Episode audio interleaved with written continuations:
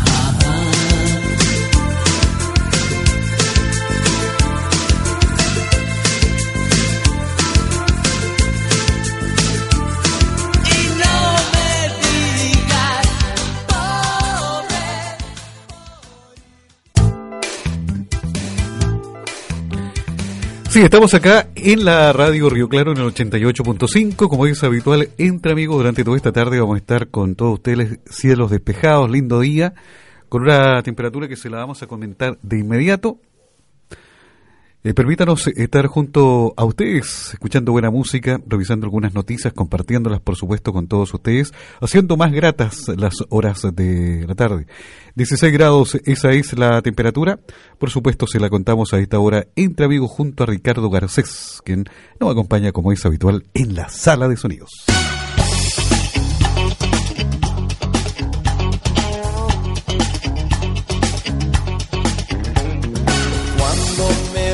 De tu lado, ni cuenta te darás.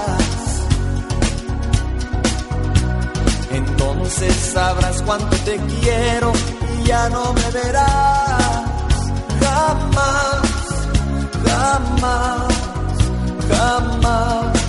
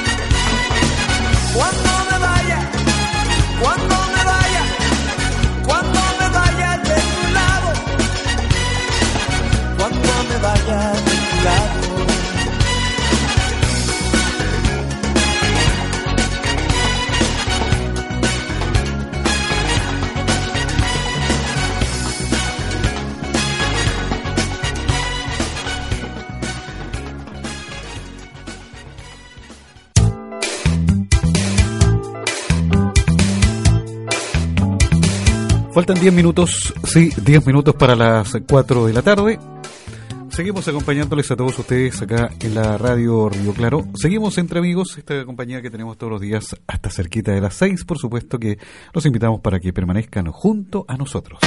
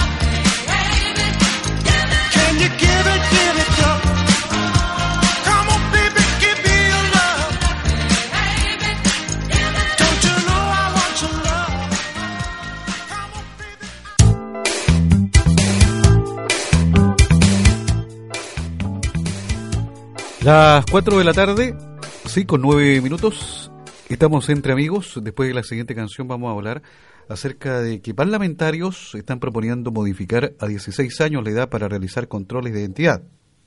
El titular de justicia sostuvo que es el Congreso que deberá definir sobre el tema. Se lo contamos después de esta canción.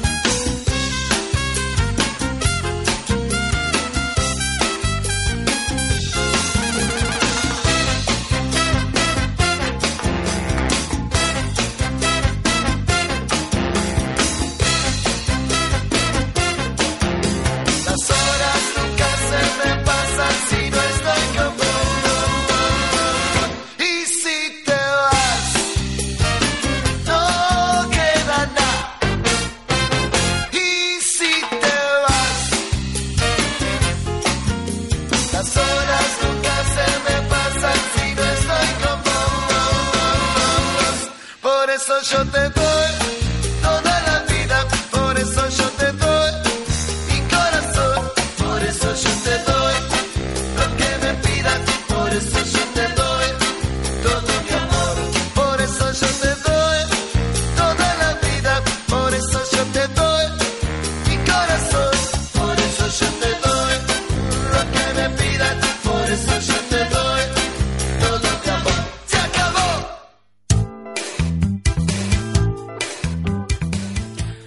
Fíjense que parlamentarios de todas las bancadas van a presentar este jueves, yo creo que lo están presentando, un proyecto de ley para modificar la edad para realizar controles de identidad. Actualmente, el procedimiento policial se puede realizar desde los 18 años de edad y buscan rebajarlo a 16 años.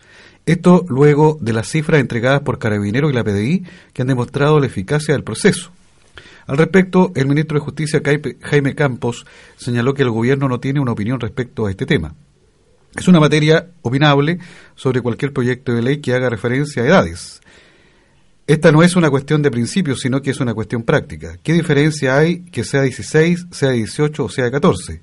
Normalmente está dado por las circunstancias fácticas de cada país, dijo. Es el Congreso que debe definir, son ellos los que fijan las leyes en nuestra patria, eh, acotó el, ministro de Justicia Jaime Campos.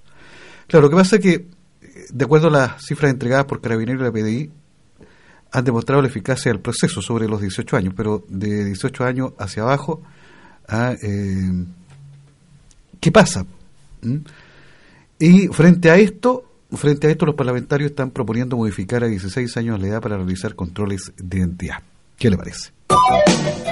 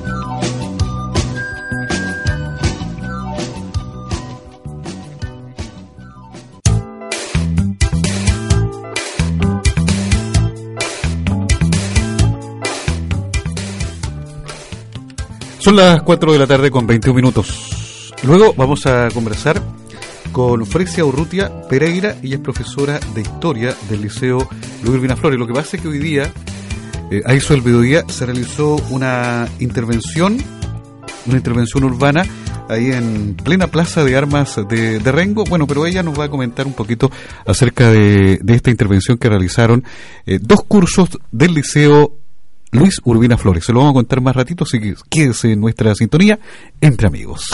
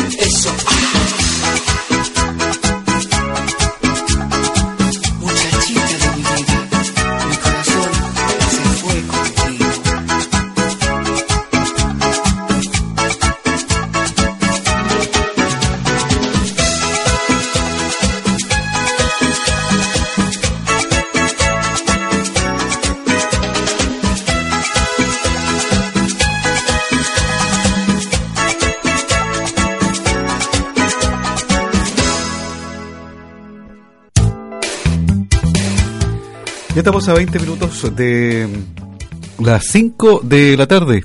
Estamos entre amigos, la compañía de todos los días en este horario de la radio Río Claro.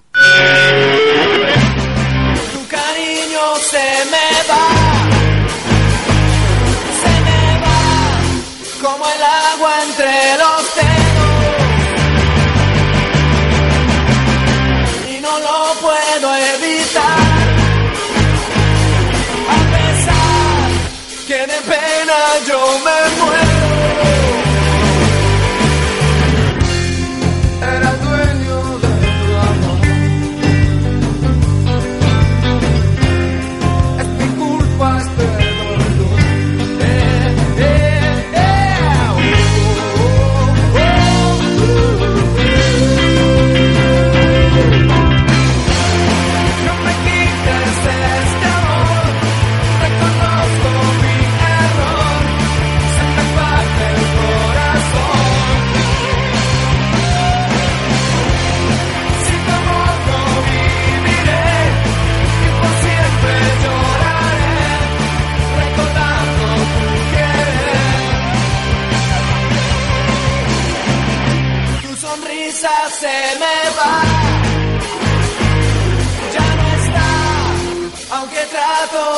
Buscarla.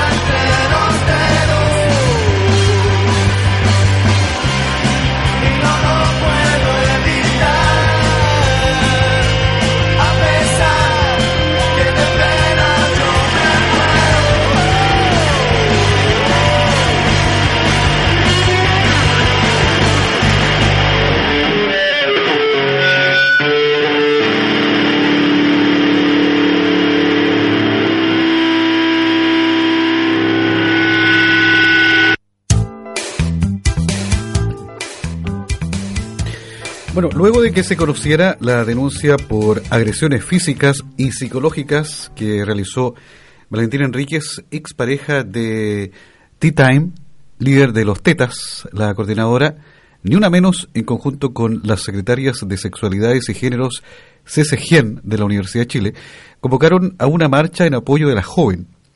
La manifestación está agendada para este jueves a las 6 de la tarde en la Plaza Baquedano y se desarrollará bajo el lema Valentina, nosotros te creemos.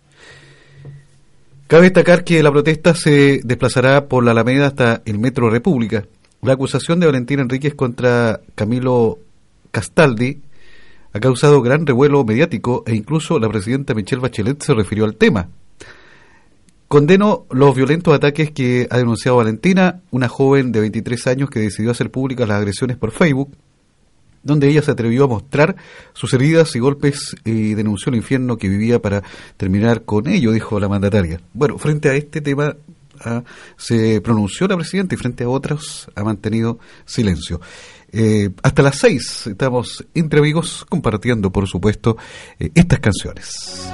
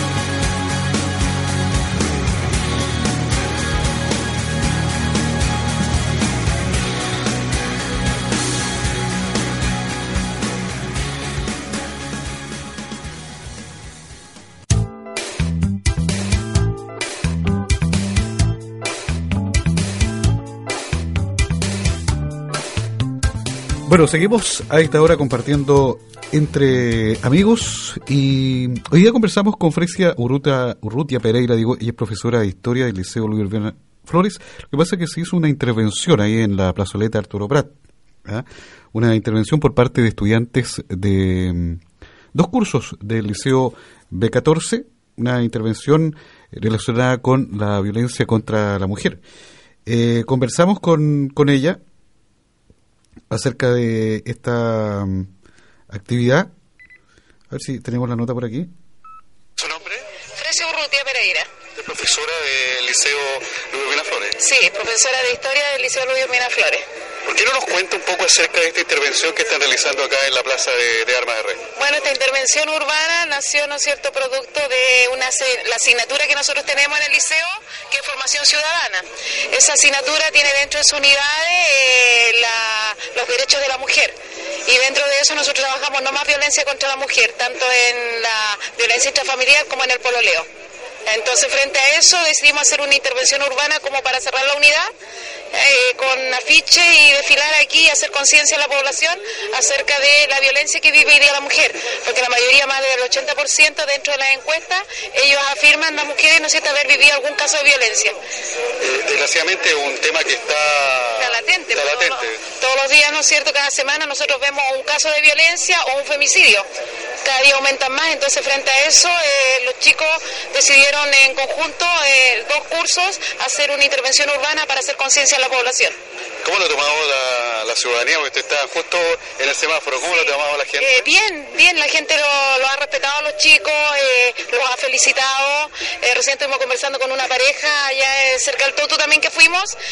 También ellos muy contentos que hagamos conciencia, porque hoy día ellos también están conscientes de eso, de que cada día la violencia cunde más, especialmente dentro de los grupos familiares.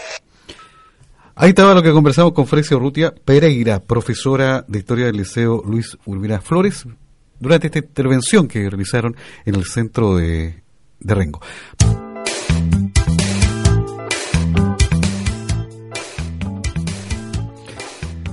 ¿Qué tal eh, pegarse un piquecito en avión a Concepción, a Calama, a Antofagasta, a Puerto Montt, a La Serena, por tan solo tres luquitas? O, no, es que no va para allá. Chuta, vamos a tener que abrirle una, una ruta especial a usted. ¿Mm? ¿A Punta Arena? ¿A la casa de algún familiar?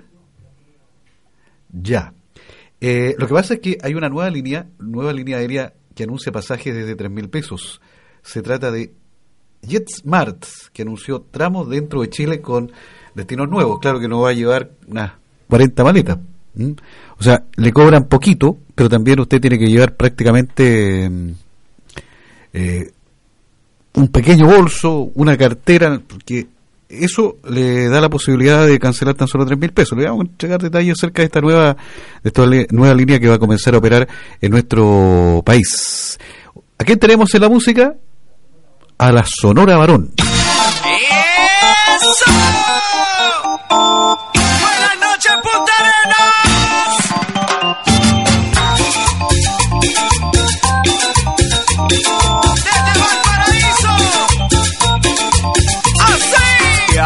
Rodeado el cielo de hermosura sin igual.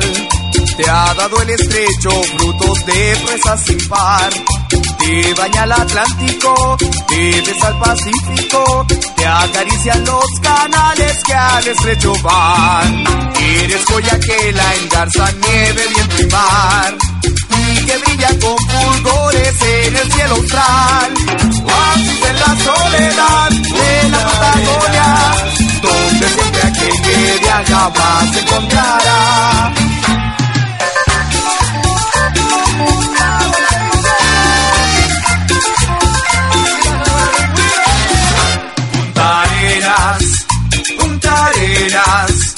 Eres perla entre las perlas, luz del sol. Punta Arenas, Punta Arenas, el jardín del sueño de mi juventud. Punta Arenas, Punta Arenas, el que come calafate ha de volver a tus playas. Punta Arenas, donde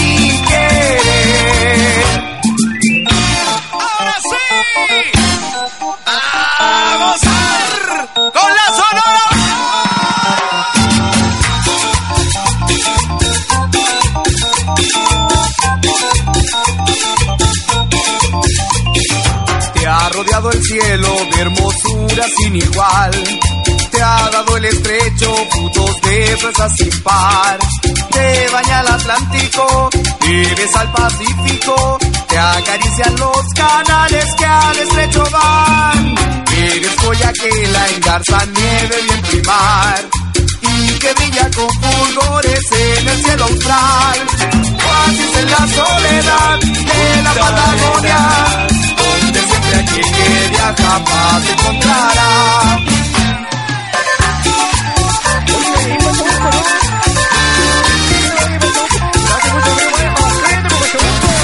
Punta Arenas, Arenas, eres perla entre las perlas, cruz del sur.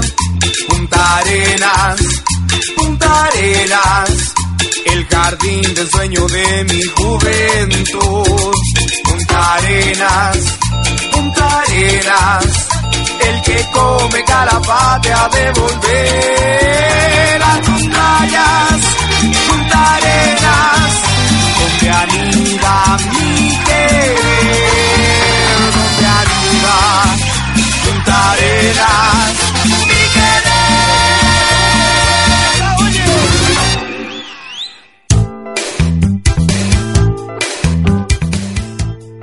Bueno, le estábamos comentando acerca de esta nueva línea aérea que anuncia pasajes desde Tres Luquitas.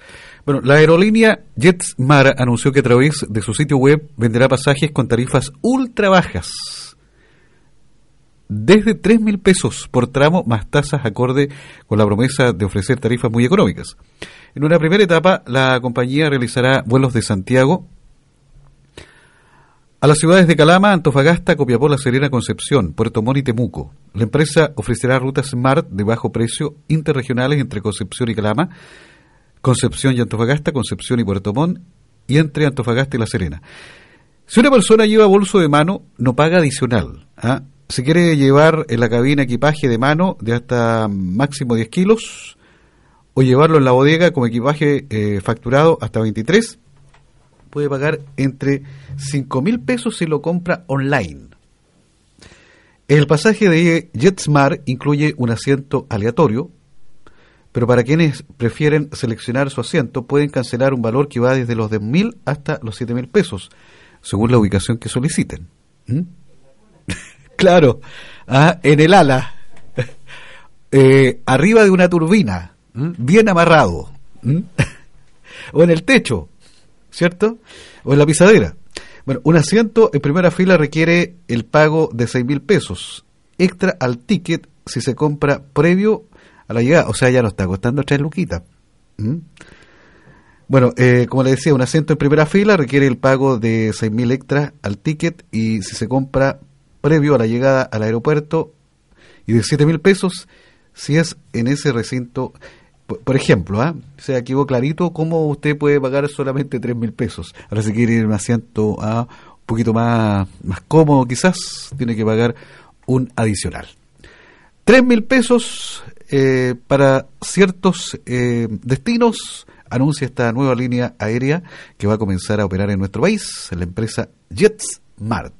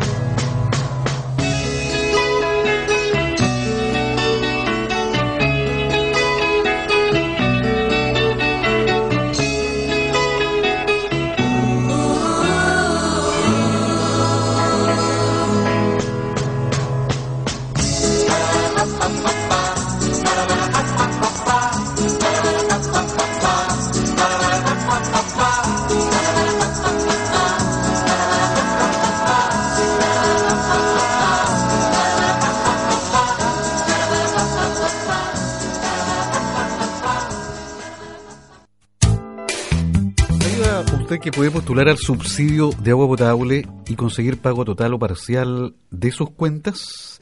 Bueno, el subsidio de agua potable es un beneficio social que otorga el Estado para el que ya están abiertas las postulaciones y que consiste en el pago de una parte o el total de la cuenta mensual de agua potable y alcantarillado con un límite máximo de 15 metros cúbicos.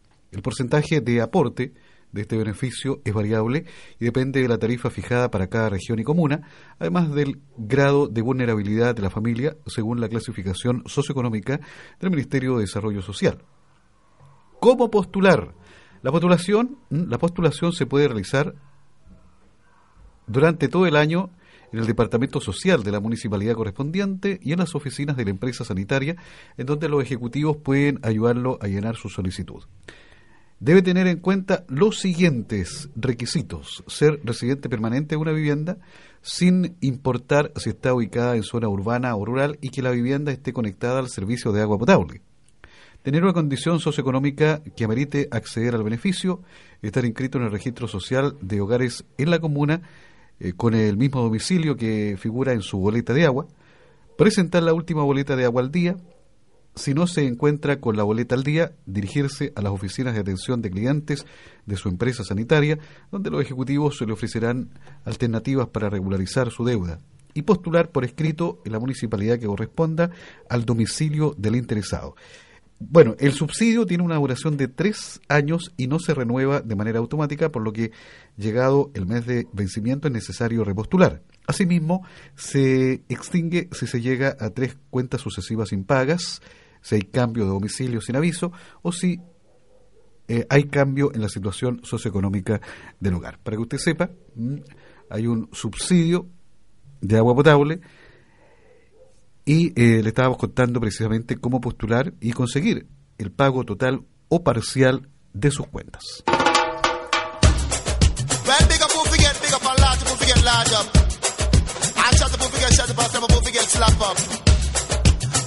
British bulldog and the Timberland I come to chat.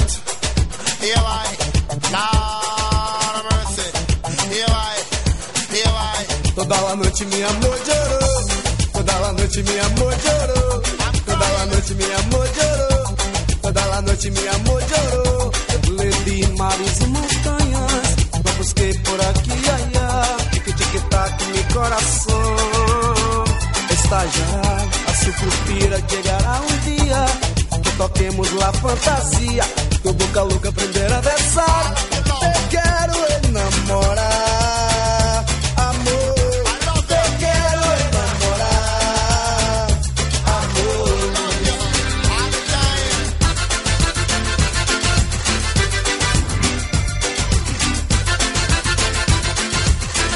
Con ese frío que me trata usted peligroso, ya no sé qué hacer. Me quedo solo sin tocar su piel.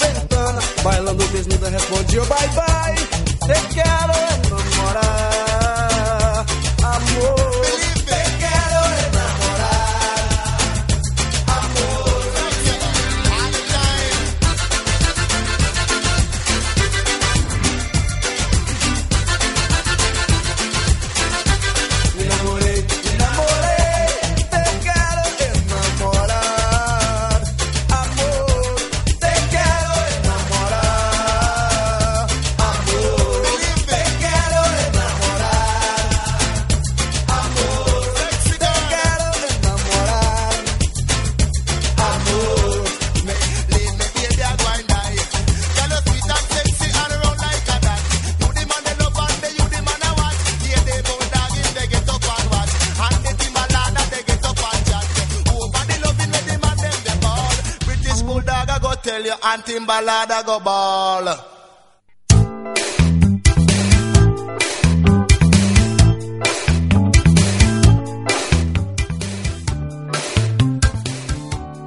Veintidós minutos para las seis de la tarde. Bueno, y el evento 29 de marejadas registrado esta semana sigue ocasionando problemas en el borde costero de Viña del Mar.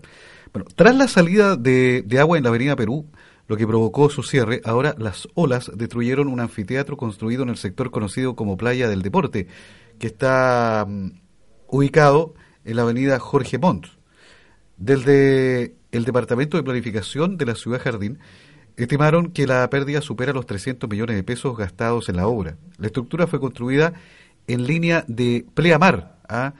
pero el comportamiento normal de las olas provocó problemas estructurales. Se espera para el mes de diciembre poder tener la solución y así garantizar la seguridad para todos quienes transiten por esa zona del borde costero viñamarino. Aquí vemos la fotografía de lo que mm, era este anfiteatro construido en el sector conocido como Playa del Deporte, ¿ah? y que producto de estas marejadas ¿ah? eh, le ha generado eh, problemas, ¿ah?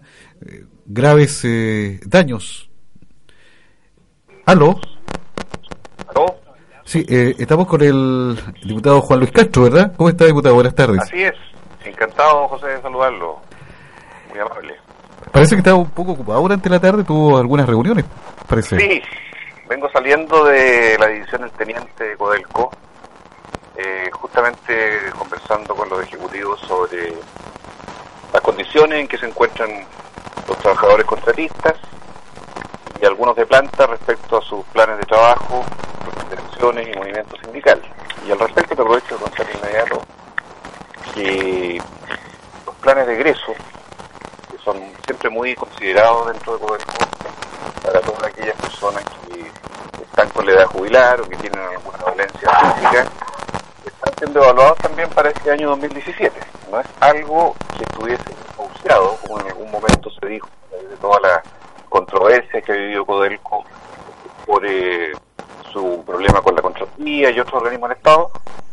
Y por lo tanto es una definición que está pendiente, pero que la misma empresa va a ir comunicando seguramente en los próximos meses para que ojalá, según me expresaron los ejecutivos, haya un nuevo plan de egreso que permita que una cantidad importante de trabajadores pueda irse de la empresa en condiciones dignas, con una buena indemnización y teniendo por supuesto el requisito de edad de jubilación, 65 años para los hombres, y alguna dolencia probable que sea limitativa de trabajo. Y respecto a los contratistas, eh, hay algunos movimientos sindicales que están en pleno desarrollo, que habrá que ver cómo evolucionan a partir de los acuerdos marcos de los años anteriores.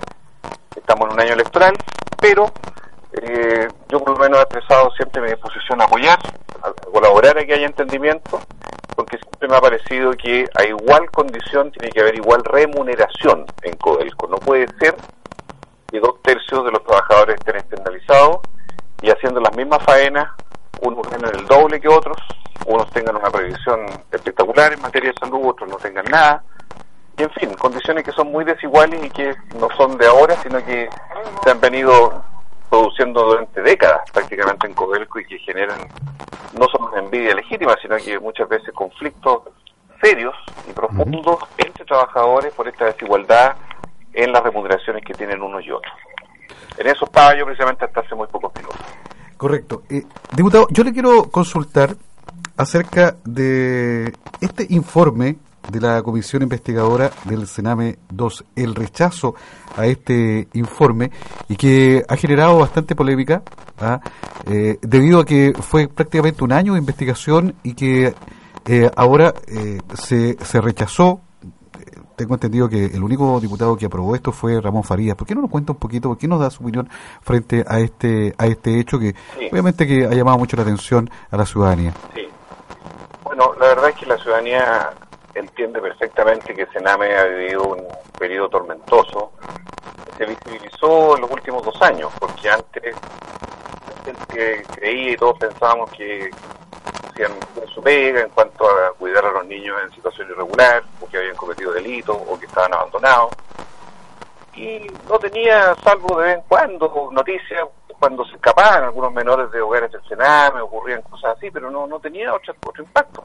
Sin embargo, desde la muerte de algunos menores, y sobre todo de esta chica Elizabeth Villa, esto se puso en el tapete y se crearon sucesivamente dos comisiones investigadoras, una el año 2013 hasta el 2014 y otra que fue desde el año pasado hasta ahora.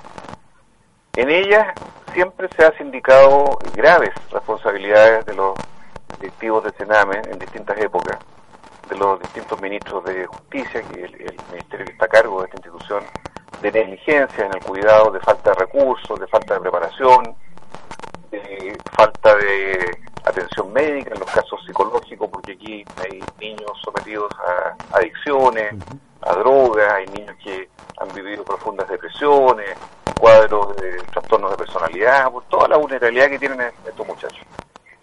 En esta última oportunidad, es la comisión número 2 la que se falló en su informe final.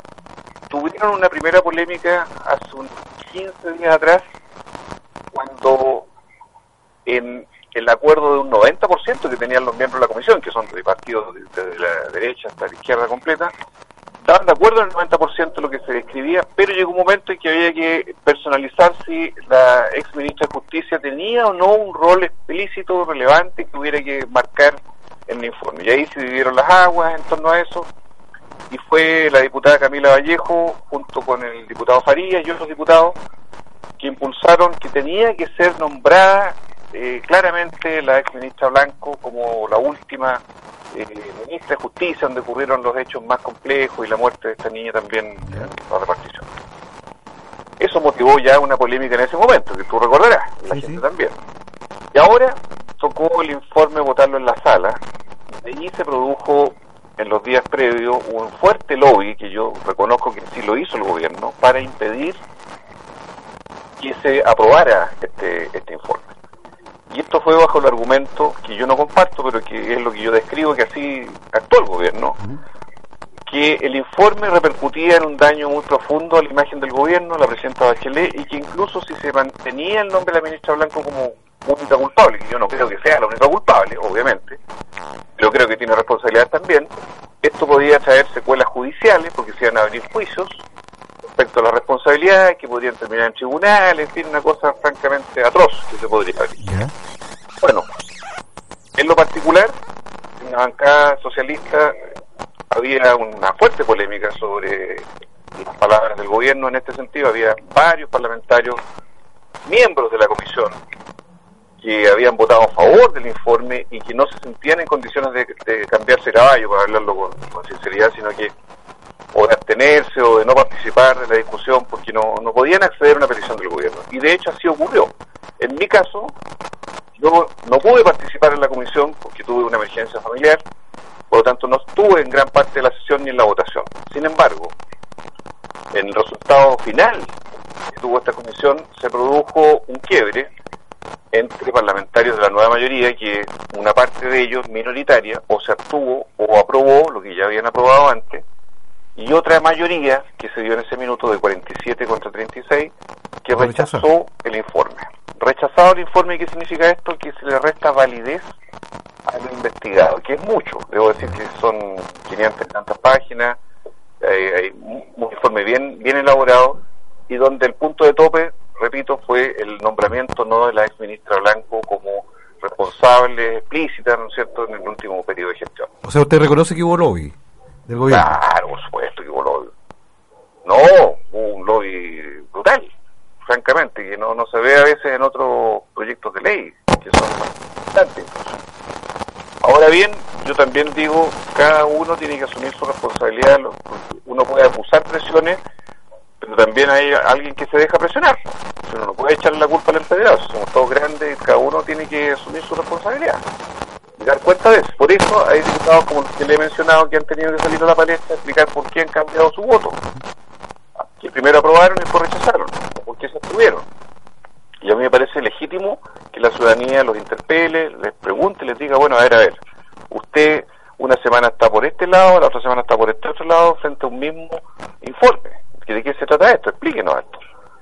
Eso es lo grave. Yo creo que el gobierno, como resultado, han pasado cuántos, dos días de que se votó esto. Sí, dos días. Yo creo que el gobierno quedó peor, si tú me preguntas a mí. ¿Por qué? Porque la imagen que al final se llevó la gente es que aquí hubo una cierta estrategia para defender a una persona, que es una ex ministra, y se jugaron todas las cartas por esa ministra, al punto de llegar a rechazar un informe en que muchos estaban de acuerdo y no, no se lo masticaban. Y eso al final se vio como una maniobra para encubrir sanciones que le pudieran dar esta ex eh, ministra de Estado, que por cercanía con la presidenta, que hoy está en el Consejo de Defensa del Estado, era un daño. Pero, rechazado el informe, es un triunfo pírrico, porque si bien se logró el propósito que quería la autoridad, paga un costo de imagen enorme, porque yo lo que observo a 48 horas de ocurrir este episodio es que hay un rechazo muy grande a ese lobby tremendo que se desplegó y sobre todo a ligar la suerte de una ex ministra que seamos sinceros, no salió bien para el gobierno. Recuerda usted los episodios de gendarmería, la acusación constitucional, luego del propio Sename, hubo muchos episodios que le tocaron a la ministra Blanco donde ella no salió bien parada de la cartera, pero además recibe un- una especie de premio de consuelo El Consejo de ser Defensa del nombrada en ese cargo del Consejo de Defensa con un sueldo que tú sabes es millonario, son Ujú. 7 millones, es Y- perpetuo. Claro, y que no es un horario completo, sino que ah, son ciertas horas No. en que tiene que destinar No. para trabajar ahí. Es que además, claro, además se le permite trabajar privadamente. Ni siquiera es dedicación exclusiva, porque uno diría, mire, pucha, por último, un ministro de la Corte tiene que tener dedicación exclusiva. No, puede ejercer además como abogado. O sea, un privilegio enorme. Todo esto entonces queda mal para la autoridad, para el gobierno, porque queda tapando el sol con un dedo frente a responsabilidades que, bueno, mi colega Farías, que ha estado mucho en la prensa, de televisión, ha explicado sus razones, era el presidente de la comisión, él votó a favor, no fue mayoría, pero creo que fue consecuente en la forma en que él actuó, uno puede decir está equivocado o no, pero fue consecuente en su planteamiento de principio, no cambió de opinión como otros parlamentarios. Entonces, yo creo que el resultado final de este episodio ha sido negativo para el gobierno, no ha sido un triunfo tranquilo, holgado, en que la razón se haya impuesto, no, aquí aparece más bien como un muro que se levantó a última hora, no en función de lo que pasaba con los niños en el Sename, ni cómo se arreglaba el Sename, sino en función de proteger a una ex ministra de Estado. Eso es lo que yo encuentro doloroso, pero es la percepción con la que ha quedado la ciudadanía de todo este caso. Eh, pasando rápidamente a otro tema, eh, usted pidió eh, que se implemente detectores de metales a la entrada del casino, debido a la situación lamentable ocurrida el pasado domingo. Sí, muy delicado, José, porque acuérdate que hubo un episodio hace un mes atrás con un palestino, también en el casino, que sacó arma de fuego. Ahora ocurrió este crimen alevoso de este ciudadano psicópata, que todos vimos las imágenes, que son de cámaras del propio casino, ¿ah? A mí me llama la atención que casino ahora busque perseguir judicialmente a los que difundieron las imágenes, son imágenes de las cámaras del casino, no son imágenes de un particular. Pero que finalmente deriva en que hay una, una gran contradicción. Hoy día cuando alguien va a una discoteca, va a un recital, va a un partido de fútbol en el Estadio Nacional o en, en estadios muy grandes en la capital, siempre se hace control de metales. Si una persona va al aeropuerto, pasa por el control de metales. Y resulta que para entrar al casino, donde van a veces hasta narcotraficantes con pistolas al cinto, no se podía hacer eso, a pesar de que los trabajadores muchas veces pidieron. Hay hoy día se sabe fundadas cartas, reclamos, denuncias, y que ya las agresiones iban subiendo de tono, porque aquí entraba gente que se quedaba días enteros adentro, se embriagaban adentro, quizás hasta consumían drogas adentro, y por ganar plata, porque los casinos funcionan con metas, y a cada cliente, según lo que, le, que va jugando, lo van tratando mejor.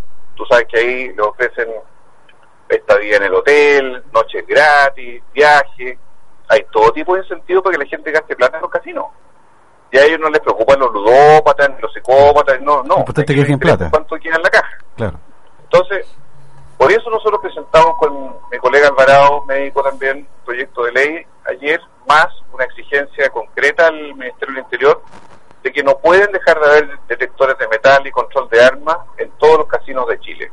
Porque los casinos son lugares donde incluso se puede hasta traficar, se puede hacer delitos dentro de un casino, que si no tienen un mínimo control de seguridad para los trabajadores, para la gente que va a divertirse, porque yo no voy a, descalificar a la gente que va a los casinos, hay mucha gente que va, no porque esté enferma la cabeza, y nada, gente que va a pasar un rato, a tomarse un trago al casino, dice vamos al restaurante, pasamos a jugar una tragamoneda, en fin, y pasa una noche agradable.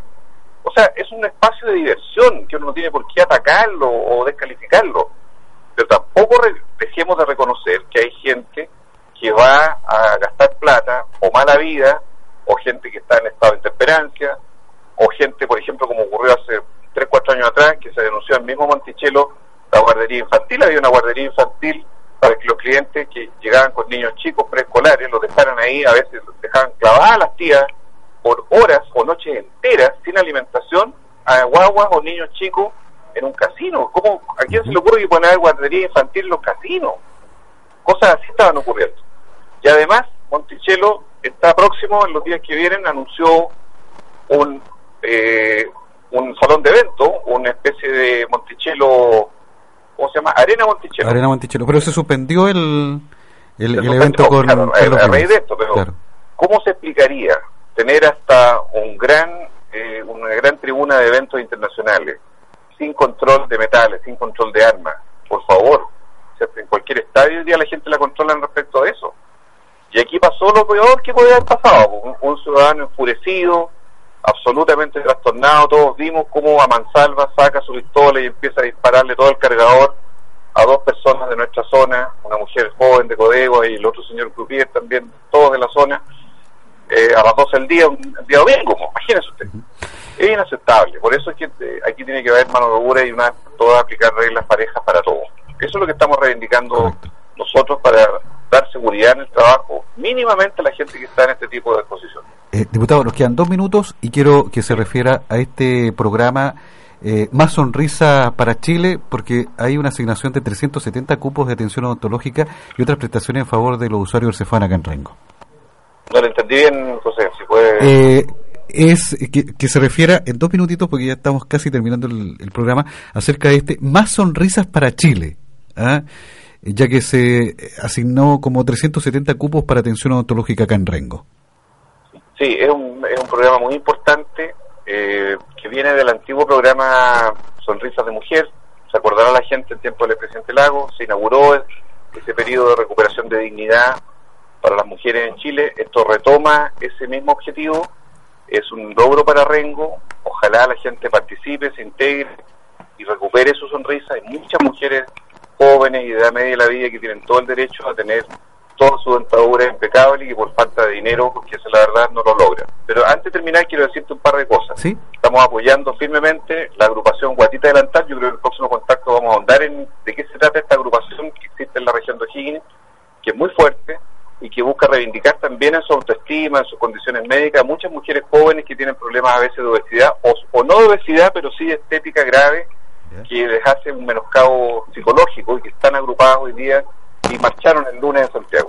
Y también decir por último, este sábado vamos a estar en el sector del Naranjal en Rengo. Vamos a tener un gran operativo médico-social gratuito con profesionales médicos para adultos y niños, ginecólogos.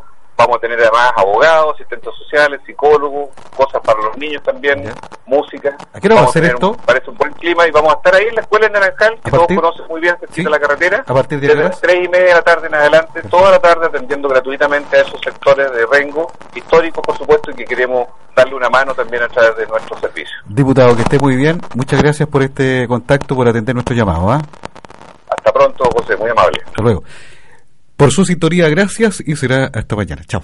Punto final a la edición de hoy de Entre Amigos. Entre Amigos. Comentarios de noticias, canciones y una que otra entrevista. Conduce José Sanfurgo. No se vaya de nuestra sintonía. Quédese junto a la programación de Río Claro FM. Vía Maxi en sus tres direcciones le espera todo el año con el mejor sabor y siempre con el precio más conveniente. 53 sabores para compartir un gran momento. Cualquier época del año es propicia para disfrutar con nosotros. Vía Maxi lo espera en sus tres tradicionales direcciones. San Martín 123, Plaza de Armas 65 y Disquert 229. Vía Maxi, el mejor sabor de siempre y al precio más conveniente. Es Radio Río Claro FM 88.5. Nuestros estudios están ubicados en Avenida Bisquert 243 Rengo.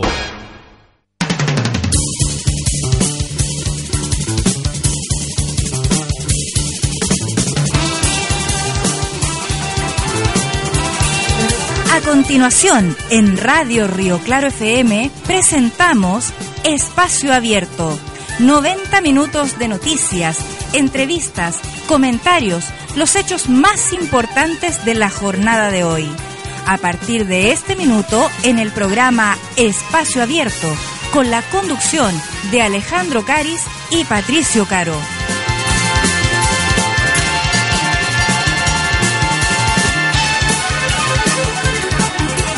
Buenas tardes amigos auditores de la radio Río Claro. En este día jueves 6 de julio, cuando son las 6 de la tarde con 10 minutos, estamos dando inicio a este programa Espacio Abierto. Hasta las 7 y media de la tarde vamos a tener noticias. En un día bastante noticioso siguen las repercusiones de este rechazo, ¿verdad? A este informe de la Comisión Sename 2. Hoy día habló la mamá de Lisette Villa, de esta niñita que murió, ¿verdad? Eh, bueno, dice ella que tengo mucha rabia, ¿verdad? E impotencia al rechazo de este informe, porque dice es un caso que ya se sabe que fue negligencia del hogar donde ella estaba. Vamos a comentar eso y otras informaciones. Saludemos a Ricardo Garcés, allá en la sala de sonidos, y acá también, haciendo este programa, Alejandro Cari. ¿Cómo estás, Alejandro? ¿Qué tal, Patricio?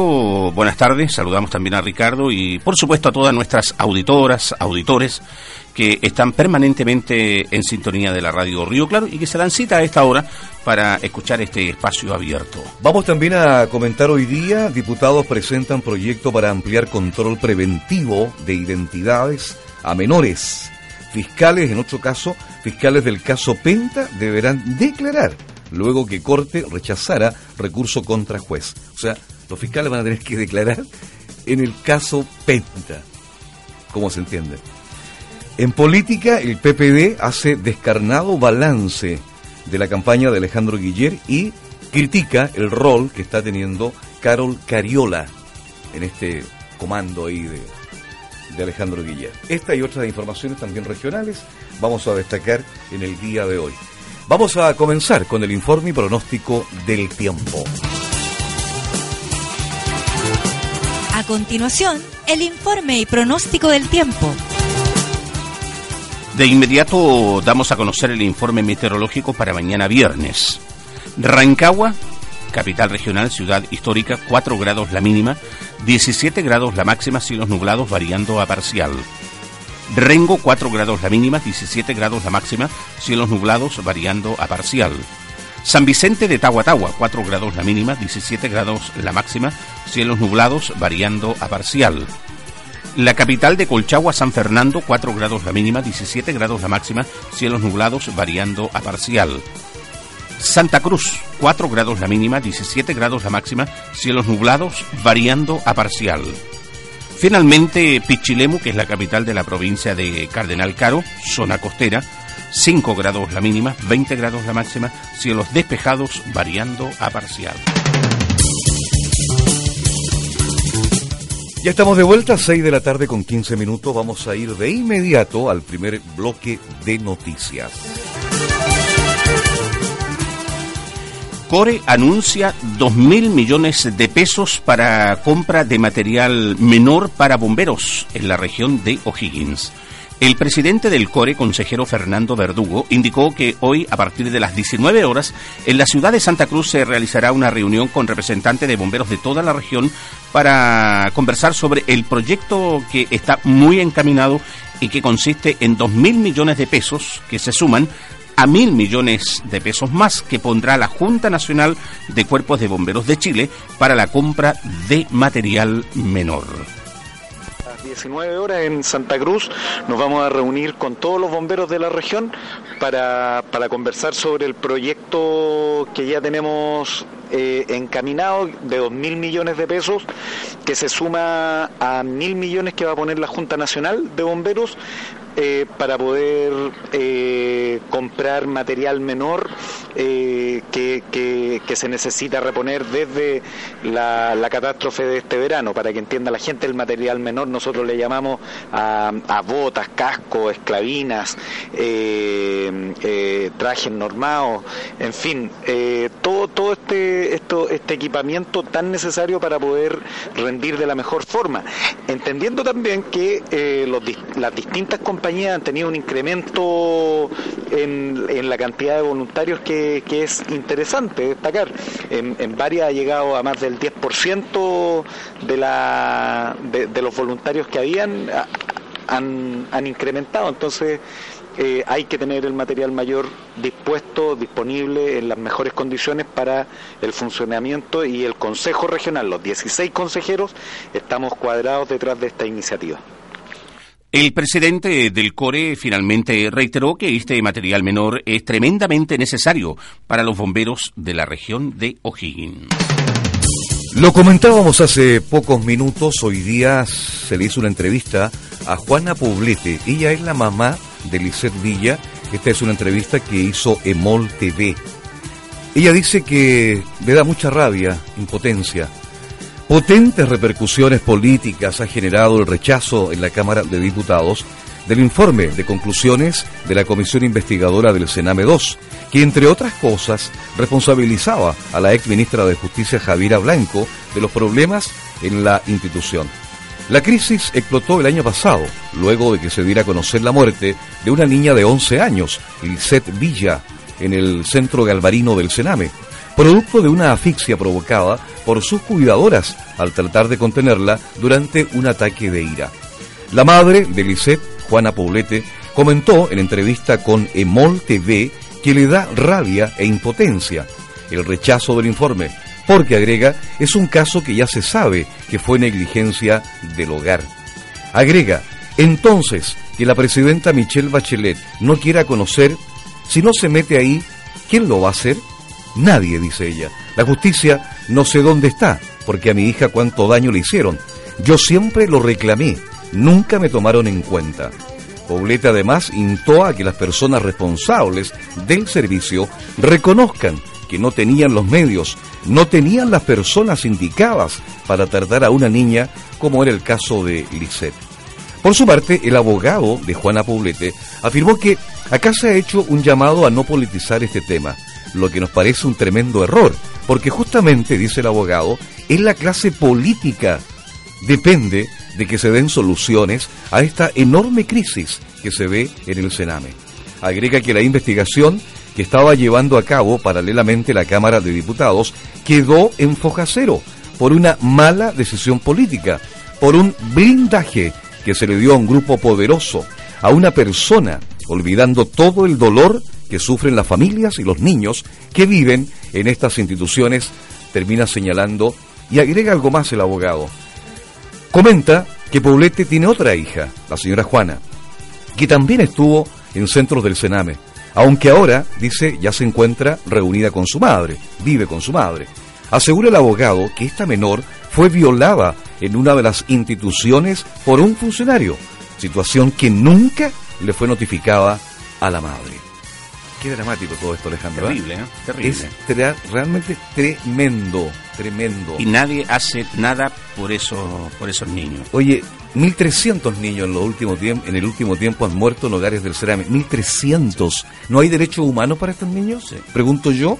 ¿Cuántos hoy día falsos exonerados políticos reciben un, un dinero mensualmente, una ayuda? ¿Y a estas familias no se les podrá ayudar a hacer una reparación también de alguna manera? Increíble, ¿eh? Claro. No, y hay que hacer reparación psicológica y reparación, por supuesto, eh, de alguna u otra manera, económica también a esta, a esta familia que en su mayoría son familias de muy escasos recursos. Para estos niños, Claro. nadie ha hablado de derechos humanos. No, no, no. Murieron en hogares Cerame. Sí. Así de simple. Y nadie dice nada. Lamentable, ¿eh? Sí. Chile y Brasil firmaron un convenio de colaboración mutua a través del programa Horticrece. El programa O'Higgins Horticrece firmó un convenio de colaboración mutua con el Instituto Agronómico de Campinas en Brasil. El gerente del programa Transforma O'Higgins Horticrece, Álvaro Alegría, con el empresario hortícola Eduardo Atala, viajaron a Brasil con el fin de firmar un convenio de colaboración mutua con el Instituto Agronómico de Campinas del país carioca, institución que tiene más de 200 investigadores y doctores dedicados a la investigación científica de la genética de hortalizas. La firma de este convenio permitirá que el programa O'Higgins Horticrece pueda usar, usar germoplasmas, o sea, genética del país en Chile, permitiendo que los empresarios hortícolas eh, chilenos, además de poder visitar los centros de investigación, pueden asistir a cursos en Brasil y traer expertos a territorio nacional. El memorándum de entendimiento se firmó con el director general del Instituto Agronómico de Campinas, Sergio Moraes, y el gerente del programa, Álvaro Alegría, el que es muy positivo, ya que fue avalado por empresarios hortícolas de la región de O'Higgins. Álvaro Alegría, gerente de O'Higgins Horticrece, comentó Estamos pensando en traer un experto brasileño que es especialista en el mínimo proceso y obviamente vamos a invitar a los empresarios hortícolas para que participen de ese gran evento del que anunciaremos la fecha a su debido tiempo. Este programa tiene como fin potenciar la horticultura en la región de O'Higgins y ser un referente a nivel nacional. Es público-privado y según su gerente ha sido muy exitoso. Creo que hoy es un programa que tiene algo que mostrar dentro de los programas estratégicos de Corfo. Los ojos del mundo, Alejandro, están puestos desde hace ya varios meses en Venezuela. Este país que vive una crítica situación en muchos ámbitos, ámbitos judicial, económico, social. Hay ahí una situación, ¿verdad?, muy, muy complicada. Y ayer aconteció algo que nadie esperaba. Una turba mm, eh, agredió a varios congresistas, a varios parlamentarios venezolanos, fíjate, ¿ah? Bueno, hoy día este hecho tuvo repercusión en la Cámara Baja, acá en el Congreso en Valparaíso. Un fuerte respaldo recibió en la Cámara Baja en Valparaíso un proyecto de acuerdo que fue presentado por los diputados de la democracia cristiana, pidiendo que se condenen los hechos de violencia ocurridos ayer, miércoles, en el Parlamento de Venezuela, donde fueron agredidos por una turba varios congresistas de ese país. En este contexto, hoy jueves, los diputados chilenos votaron dicha iniciativa, la cual recibió un apoyo transversal, pero menos dos. Dos no, no apoyaron, no apoyaron. Esta, no apoyaron esta iniciativa, ¿verdad? ¿Quieres saber quiénes son? Sí, pues de todas maneras la gente. Don Hugo Gutiérrez, del Partido Comunista, y don Gabriel Boric. Ellos, aparentemente, están de acuerdo con lo que está haciendo Maduro en Venezuela. Aparentemente sí. Es lo que yo tengo que entender, digamos. Pero lógico. pues. Bueno, pese a esto, los parlamentarios de la DC y el diputado de la UDI, Felipe de Musí, valoraron que en el mundo político se esté considerando la situación en Venezuela con la debida gravedad. Lo anterior se suma a la reacción del gobierno chileno, quien ya había señalado a través de un comunicado su rechazo al episodio de violencia y al mismo tiempo recalcó la necesidad urgente de un diálogo creíble, directo y productivo entre el gobierno y la oposición de ese país. Ahora hay que escuchar ahora por qué no, no apoyaron esta iniciativa estos dos parlamentarios, digamos, Gabriel Boric y Hugo Gutiérrez. Alguna explicación van a dar, o sea. Lógico. Oye, y, y qué manera de, en tan poco tiempo, ¿ah? hablemos de 15, 20 años más o menos, de que Venezuela se fue, pero a pique, a pique. Siendo pero, uno de los países ricos de la región. ¿eh? Era uno de los. Incluso mucha gente de Chile viajaba a, a trabajar Sí. y a radicarse, y de muchos otros países vecinos a Venezuela eh, era un país, eh, yo diría, con un progreso Próspero. próspero, tremendamente. Con, oye, se tiene petróleo, pues. ¿ah? Tiene- Claro. claro, entonces, imagínate, estaba a la altura de los países árabes. ¿ah? Pero lamentablemente la mala administración. ¿ah? eh, lamentablemente lo mandó a pique y hoy día Venezuela yo no sé cuánto cuánto le va a costar poder recuperarse Sacando primero a Maduro. bueno, e- esa es la primera tarea, que es la más, tal vez la, la más la más difícil. Hay líderes, eh, Sí. hay líderes presos, porque llanamente, ¿verdad? No han tenido la posibilidad de dar a conocer su, lo que piensan. Porque no están de acuerdo, Simplemente los presos, digamos. Sí. Los medios de comunicación. hablar. Ahora, lo que sí, fíjate, me llamó la atención que al menos, al menos ya un militar, fíjate, está como cambiando su parecer, porque Maduro está, eh, tiene, me da la impresión ahí, a los militares muy bien, cosa que no le hagan un golpe. ¿ah? Exacto. Claro, entonces está gobernando con los militares eh, de, de Venezuela, pero ya eh, me da la impresión que ya sería un primer paso el otro día un militar en un helicóptero, no sé si lo, Sí. lo- se vio en la televisión, ya a lo mejor algunos militares están diciendo, oye, ¿sabe qué? nosotros aquí no podemos seguir apoyando o avalando esta situación. Debe esperar que no Sí. acontezca algo más grave, ¿no es cierto?, en el futuro. Es que la gente está perdiendo la, la paciencia. Hace rato ya. Cada día se van encontrando con situaciones más complejas. Inauguran proyecto de provisión e instalación de luminarias en Rancagua. El coordinador regional de Seguridad Pública, Germán Muñoz, indicó que hoy se inaugura un proyecto de provisión e instalación de luminarias en distintos puntos de Rancagua, actividad que cuenta con la presencia del subsecretario de Prevención del Delito. Esta iniciativa se enmarca dentro del programa Seguridad para Todos.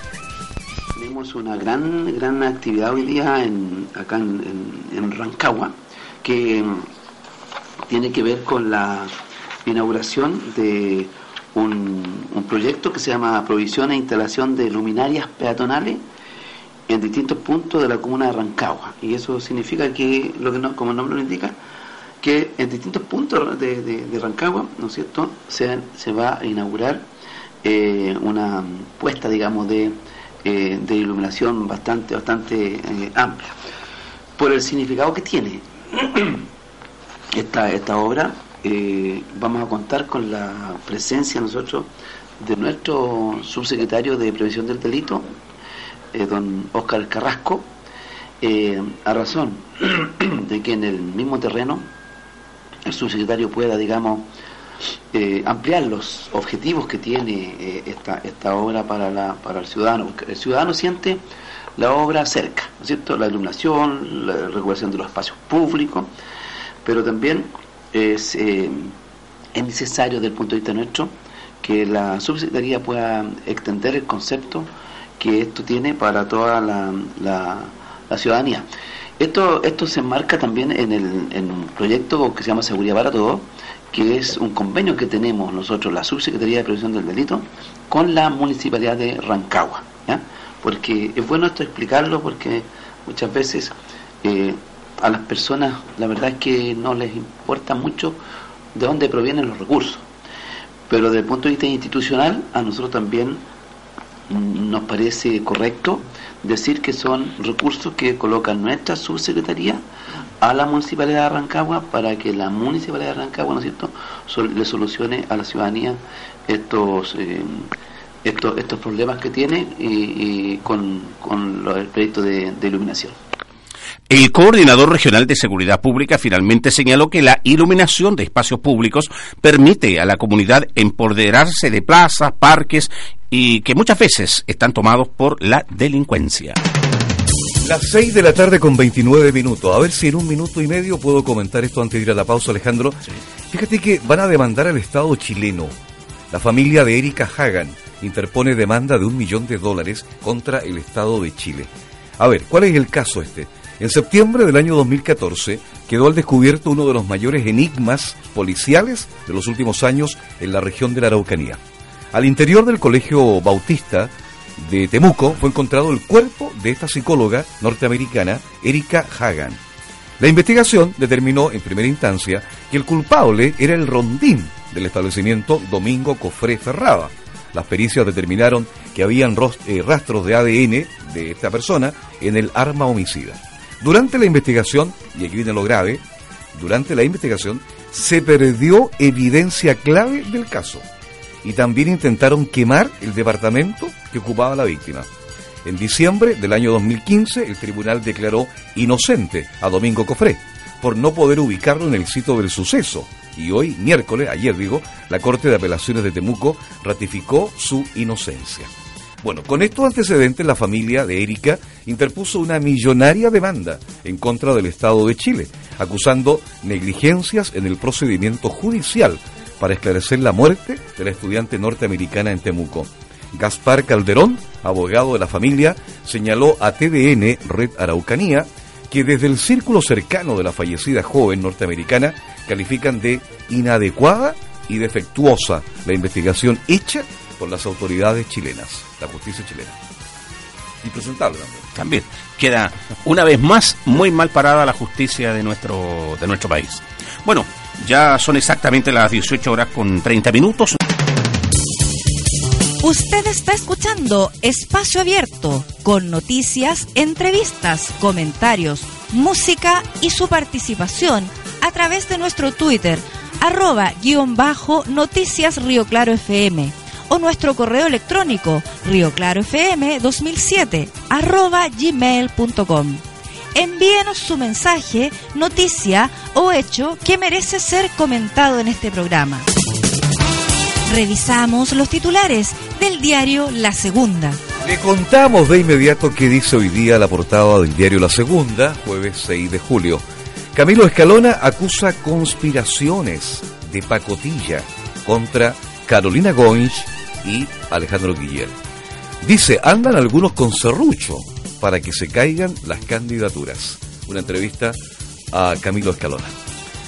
Diputado venezolano relata ataque al Congreso. Una total locura. Página número 22. Se estrena aerolínea con ofertón de 3 mil pesos el pasaje Santiago-La Serena. Oye, súper barato, ¿eh? Guerra de precios, fíjate, ¿ah? Carolina Goins, Guiller y Juan Antonio Cas van tras los votos de Osandón. Página 6 y 7 del diario La Segunda en el día de hoy. Faltan solamente 15 minutos ya para las 7 de la tarde. Analicemos o comentemos esto, Alejandro, página 4 política del diario La Segunda. Algunos tratan de acerruchar para que se caigan las candidaturas de Alejandro Guiller y Carolina Goins. Fíjate que es un rumor, ¿ah? es un rumor que anda, de acuerdo a, a, lo que hemos leído acá, el artículo. Max Colodro, que es un cientista político, dice, lo he escuchado como rumor, me parece delirante. Dice, quien también conoce haber escuchado comentarios sobre una eventual bajada de las candidaturas de Alejandro Guiller y Carolina Goins es el, el analista político Max Colodro. Dice, lo he escuchado como rumor y versiones, me parece delirante, por decirlo menos. Pero hay algunos que hablan de la idea de reinstalar a Lagos o a José Miguel Insunza. Le preguntan a Colodro, ¿son versiones de analista o del mundo político? Dice de gente del PS del PPD, parlamentarios que lo plantean como posibilidad que a finales de julio, si Guiller y Goins no remontan, parte del acuerdo parlamentario sea bajarlos a los dos, fíjate. Bueno, a Camilo Escalona también le preguntan lo mismo. Circulan rumores que hablan de bajar ambas candidaturas en esta entrevista que dio a la segunda. Dice, yo sé que andan algunos con algunos serruchos tratando de hacer un hoyito grande, de acerruchar el piso para que se caigan las candidaturas. Pero esos son payasadas, dice. No se pueden bajar las candidaturas por conspiraciones de pacotilla. Conspiraciones de pacotilla. No tiene ningún sentido. Eso es imposible. Bueno, también, como digo, esto es, lo, lo dice Camilo Escalona, y además hay otro artículo donde también le consultan a este cientista político, analista político, sobre esto que se ha escuchado, que es un rumor, él lo dice, lo he escuchado como rumor, dice Max Colodro. ¿eh? Ahora, de ser cierto esto, Patricio, eh, al final en ambas, en ambas partes eh, ya no es lo mismo. O sea, si se baja la candidatura de Carolina Goich y de Alejandro Guille, ya Lagos va a venir disminuido. Claro, ya no. Claro, porque ya perdió mucho tiempo, perdió terreno y también va a hablar de una descoordinación, de una desunión. Eh, creo que ya tampoco sería la solución, fíjate. La Vamos solución para poder recuperar o para seguir manteniendo el gobierno de la nueva mayoría. Bueno, Sí. cuando hay rumores, ¿no es cierto? A veces son verdaderos, otras veces no, digamos. Sí. Pero en política puede pasar cualquier Pero cosa. fíjate, yo más me quedo con, con otra impresión. Una impresión de que aquí hay una tremenda incertidumbre en la nueva mayoría y también un descontrol. O sea, están como están como descompuestos, están descontrolados. Y mucho tiene que haberles afectado. Sobre todo lo del domingo. eh, lo del pasado Exacto. domingo, la, Sí. el millón cuatrocientos, millón ochocientos mil personas que fueron a votar. descompuestos, ¿no es cierto? fíjate. Yo creo que los Sí. dejó muy, muy, muy mal. Bueno, vamos a esperar la próxima semana. Desesperación, habla de también de una desesperación. En política, No hay todo nada puede escrito, pasar. sí, no. Todo puede pasar.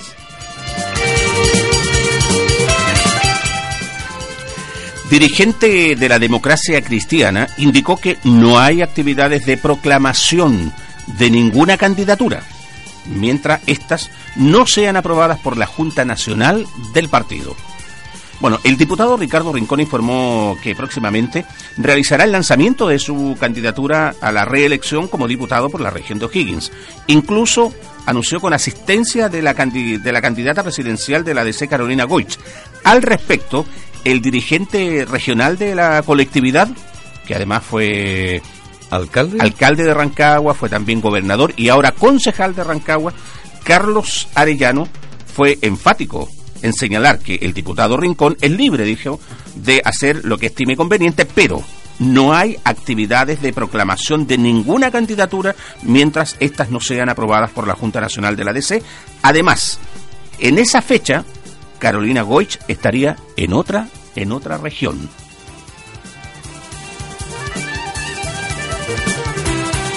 Tenemos audio, parece, de la entrevista a Arellano.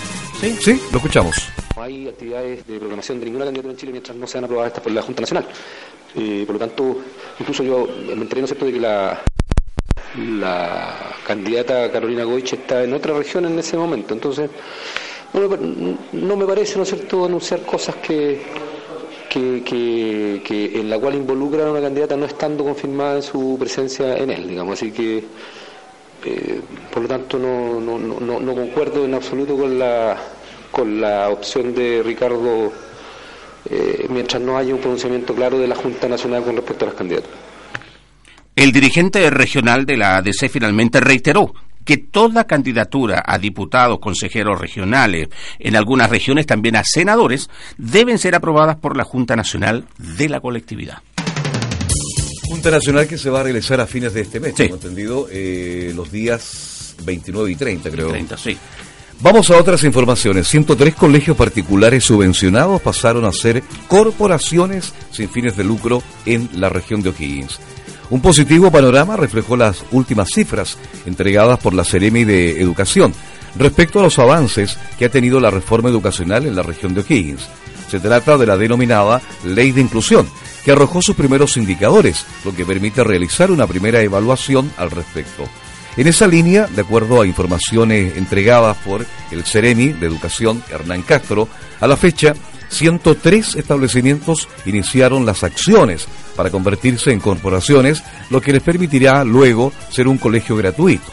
En este contexto, el secretario regional señaló que desde la implementación de la ley de inclusión hasta ahora, 51 establecimientos han pasado a ser gratuitos y el proceso no se ha cerrado este año. Referente a lo anterior, la ley establece que los colegios tienen plazo hasta el 31 de diciembre de este año para realizar el traspaso a entidades sin fines de lucro, con el propósito de garantizar que los recursos de la subvención y el aporte que hacen las familias, el copago, se destinen únicamente a fines educativos y a mejorar la calidad de la educación. Agricultores de tomates, sandías y melones se interiorizaron sobre las innovaciones para dar valor agregado a sus productos.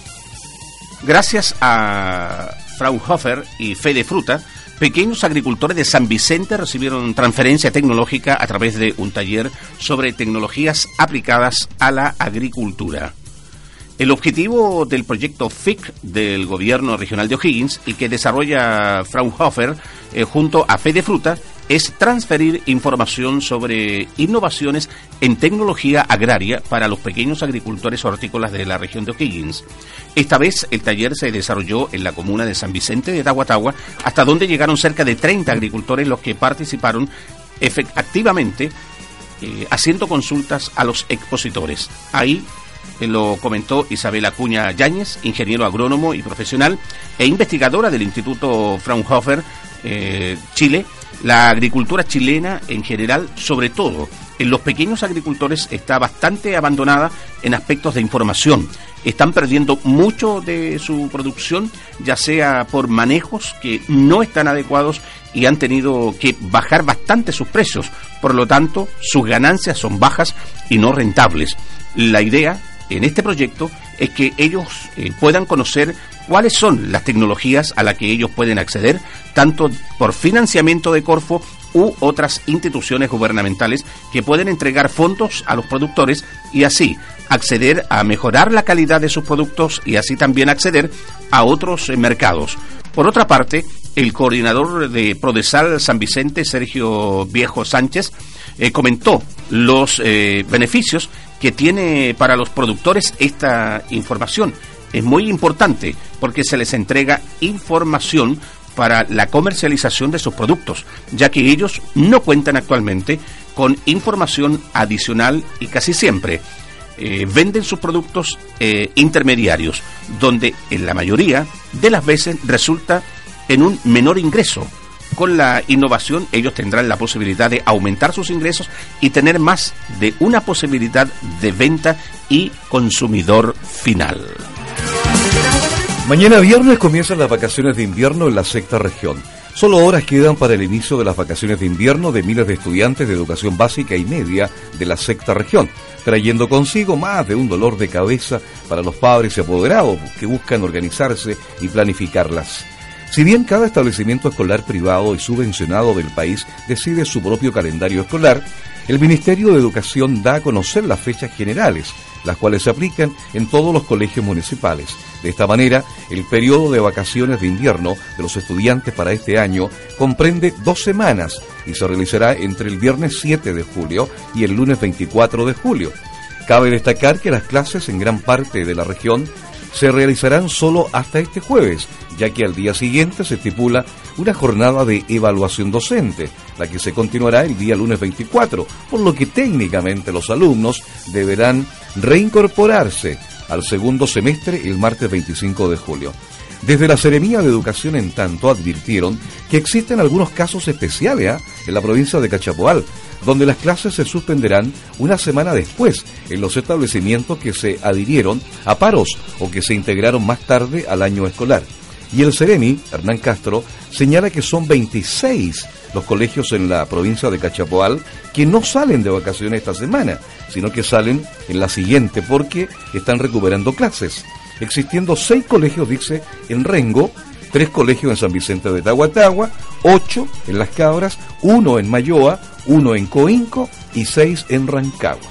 Por esto, hace un llamado a que sean los padres, tomen contacto con los establecimientos que detuvieron sus clases para confirmar el periodo de vacaciones correspondiente.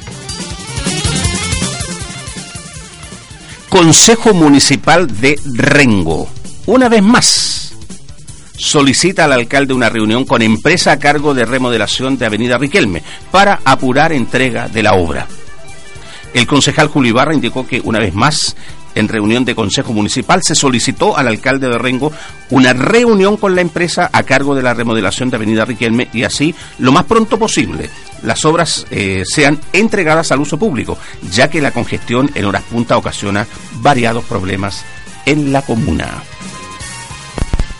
Eh, la concejala Flor Pino, la nuestra colega, eh, solicitó al señor alcalde don Carlos Soto González de que se hiciera una presentación de la empresa constructora de la Ariel Guillerme para prevenir cuándo debería ser la entrega lo más pronto posible hacia la comunidad de Rengo.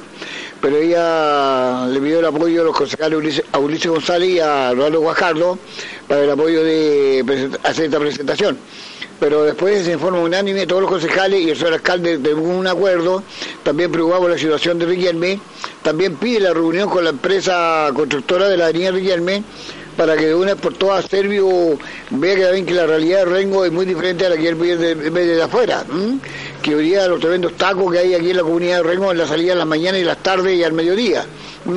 Lo que significa un, alto costo económico y un alto costo también de pérdida de tiempo de toda la gente que transita hacia afuera de la carretera y de la carretera hacia el interior de Rengo por la problemática de los colegios del Baluarte y el Arascal cuando hay el tráfico determinado.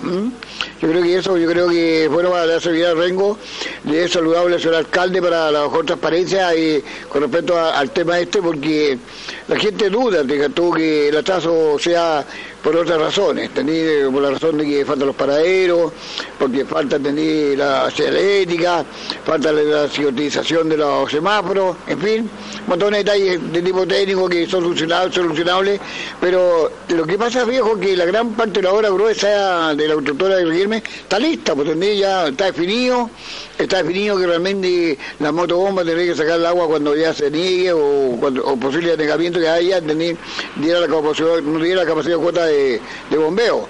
pero ya eso ya es, parte secundaria. Lo importante es que está la, la obra terminada. El Rengo necesita, sí o sí, aquí ya no cae en más alternativa de abrir el, bajo nivel con respecto al tráfico y la fluidez del tráfico de hacia la carretera y de la carretera hacia el interior de Rengo. El concejal de Rengo finalmente reiteró que la comunidad está muy molesta con la demora de los trabajos y solo debe apurarse su entrega. Estamos a dos minutos de las 7 de la tarde. Los hechos noticiosos que han marcado la jornada de hoy se comentan aquí en Radio Río Claro FM en el programa Espacio Abierto, de lunes a viernes de 17 a 19 horas, con la conducción de Alejandro Caris y Patricio Caro. Esta es la noticia curiosa del día. De inmediato, la noticia curiosa de hoy. Volvo pone fin a la era del motor convencional y solo fabricará autos eléctricos desde el año 2019 en adelante. Al parecer, los combustibles como el petróleo y la benzina parece que de aquí en adelante van a se van a complicar la situación. Compañía ya no venderá autos que funcionen con combustibles fósiles. Es el primer gran fabricante de vehículos que toma esta decisión. El fin de los motores de combustión interna, esa fue la frase con la que hoy Hakan Samuelson, presidente y director ejecutivo de Volvo, anunció que eh, su compañía solo fabricará autos con motor eléctrico y motor híbrido a partir del año 2019. La gente cada vez demandan más vehículos eléctricos y queremos responder a las necesidades actuales y futuras de nuestros clientes. Ahora, usted puede escoger y elegir el Volvo eléctrico que más desee, señaló el Ejecutivo. Volvo es el primer gran fabricante de vehículos que toma esta decisión y marca el inicio del final de 100 años de la supremacía de los motores que funcionan con combustibles fósiles. Entre 2019 y 2021, la compañía sueca sacará cinco modelos de autos eléctricos, dos de ellos de alto rendimiento. Sam Abuel Samir, analista, eh, dijo a AP que es probable que el resto de las industrias automotrices tomen decisiones similares en los próximos años. Ya son las 7 de la tarde con 19 minutos. Vamos a ir de inmediato a otras informaciones. Escritora Renguina realizará lanzamiento de nuevo libro. La escritora Renguina Angélica González indicó que el próximo 25 de julio realizará la presentación en Rengo de su nuevo libro titulado Camino Madriguera, acompañado de dos propuestas más. La primera, que todos los poemas de Camino Madriguera estarán bordados en tela, simulando un libro pero en tela. Y la segunda propuesta corresponde al grupo Caudal que ha musicalizado el poema central de Camino Madriguera, quienes estarán tocando en esa oportunidad. Mm, Vamos a estar presentando por primera vez mi último libro de forma personal que se llama Camino Madrillera. Esto es el 25 de julio en el hall del Teatro Municipal de acá de Rengo a las 18.30 horas. Ahí vamos a estar con eh, dos propuestas bien interesantes. Una es eh, que todos los poemas de mi libro Camino Madrillera van a estar bordados en tela, eh, simulando un libro, pero desde mm, esa perspectiva de bordar y decretar la palabra sobre un- un- una superficie como en este caso una tela. Así es que mm, esa propuesta visual y bastante profunda está a cargo de Aida Muñoz, que es una artista también renguina, y vamos a tener en otro espacio la música, el grupo Caudal, que ha musicalizado el tema central del poemario Camino Madrillera. Ellos también van a estar ahí tocando ese día ese tema que quedó hermosísimo porque es eh, con todo lo que conlleva lo acústico. Así es que nada, invitarlos a que vayan a conocer esta obra. Bueno, yo, yo la edité en noviembre del año pasado y fue un lanzamiento bien eh, íntimo en Rancagua, pero acá en Rengo no lo hemos hecho, es que esta vez venimos con todo, con la obra ya en macro, así es que todos invitados a que vayan a, a ser parte de este Camino Madrillera. La escritora Renguina finalmente reiteró la invitación a la comunidad a participar de su nuevo libro, actividad que se desarrollará el 25 de julio a las 18.30 horas en el hall central del Teatro Municipal de Rengo. Vamos ahora a la comuna de Navidad. Ahí se está construyendo un nuevo Cefán. Presenta ya un 25% de avance en su construcción. En una visita a la comuna de Navidad, el intendente Pablo Silva hizo un recorrido de inspección por el nuevo Centro de Salud Familiar, CEFAM, que el Ministerio de Salud construye a un costado de la plaza principal de la comuna. El proyecto considera la ampliación del antiguo recinto del Consultorio General Rural a 1.510 metros cuadrados, mejorando a su vez la infraestructura de este establecimiento. Las obras presentan actualmente un 25% de avance. Junto con destacar que la inversión requerida para desarrollar esta iniciativa superó los 2.600 millones de pesos, la autoridad regional precisó que se está dando cumplimiento a los mandatos, entregando una salud digna a familias. Finalizando el recorrido, el alcalde de esta comuna, Horacio Maldonado, expresó estar muy contento por los habitantes de la comuna porque dijo vamos a tener un centro de salud como se lo merecen todas las personas. Seminario Regional abordó los desafíos del país para enfrentar desastres naturales. La instancia permitió abrir el diálogo en este, en este tema.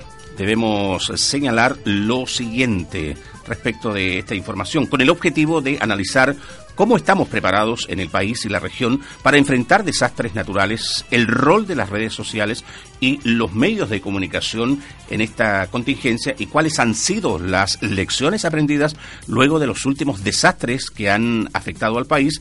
Eh, hoy se realizó el primer seminario regional Acción y Prevención ante desastres naturales que organizó CGE con el apoyo de INACAP. La instancia contó con las ponencias de la directora regional de ONEMI, Alejandra Riquelme, con la exposición Gestión Regional en Reducción de Riesgo y Desastre, del geógrafo y doctor en Ciencias Ambientales Marcelo Lagos, quien expuso sobre avances y desafíos del riesgo de desastre del doctor en Ciencias de la Comunicación y la Información y director de Desarrollo de la Facultad de Comunicación de la Universidad Católica, Daniel Halpern, eh, quien eh, abordó el uso de redes sociales en desastres naturales y noticias falsas. A ello se sumó el experto en emergencias, Michael Delerbe, eh, quien habló sobre gestión de emergencias y cómo nos preparamos para lo incierto. Esta instancia permitió abrir un espacio para analizar si las contingencias climáticas y naturales que ha vivido el país en los últimos años son hechos inéditos o se trata más bien de un cambio de escenario que hará más habitual y cuán preparados estamos como país y sociedad para enfrentar los, los desafíos en prevención y gestión en emergencias. Y esta es una mala noticia para quienes van a salir de vacaciones de invierno y van a utilizar los buses de las distintas líneas, ¿verdad?, que existen en el país. Industria de buses prevé alza de 32% en ventas de pasajes para vacaciones de invierno. Comenzaron las vacaciones o van a comenzar ya y según las proyecciones de la Subsecretaría de Turismo, un total de 2,7 millones de chilenos realizarán viajes dentro del país y un 33% de estos lo hará en bus, es decir, un poco más de 890 mil compatriotas.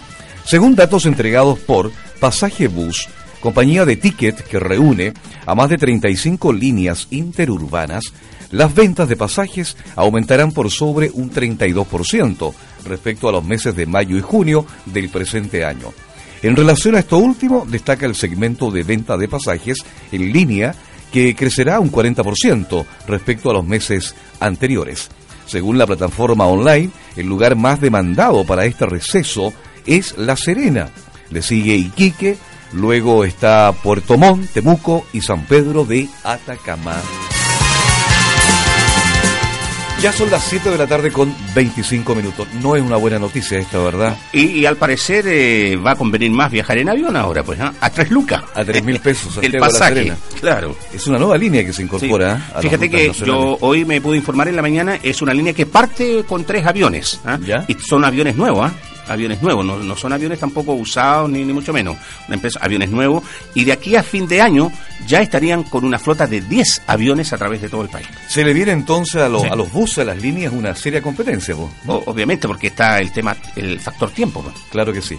Bueno, al despedirnos hoy día, eh, comentemos esta noticia San Monticello informa que eh, se han cancelado dos espectáculos programados para este fin de semana, producto claro del profundo pesar que hoy viven sus trabajadores y la organización, tras la muerte de dos de sus compañeros de trabajo el pasado día domingo.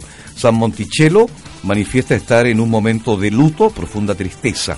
Bueno, habían 12 eventos, uno con eh, Andrés de León, se iba a presentar este viernes 7 de julio en el centro de eventos del casino, y el día sábado estaba la presentación de Carlos Vives, ¿verdad? En el Arena Monticello, que es un recinto que se construyó hace muy poco para hacer grandes espectáculos ahí bajo techo. ¿ah?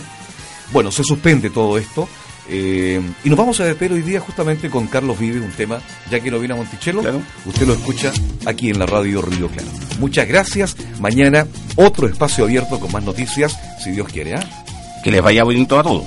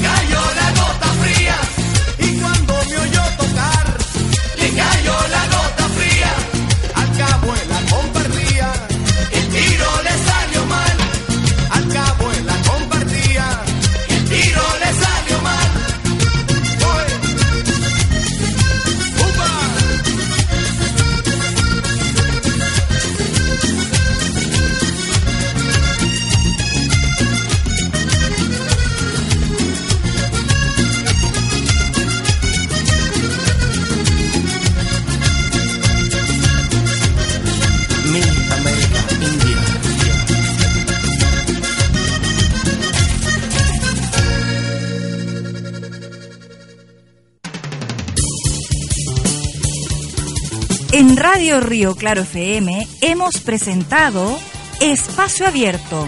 Fueron 90 minutos de noticias, entrevistas, comentarios.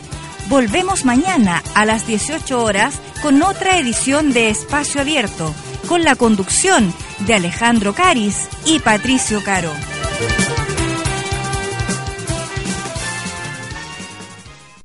Desde nuestros estudios, ubicados en Avenida Vizquert 243 Rengo, entregamos cada día música, noticias, comentarios, entretención. Somos Radio Río Claro FM, una radio de verdad.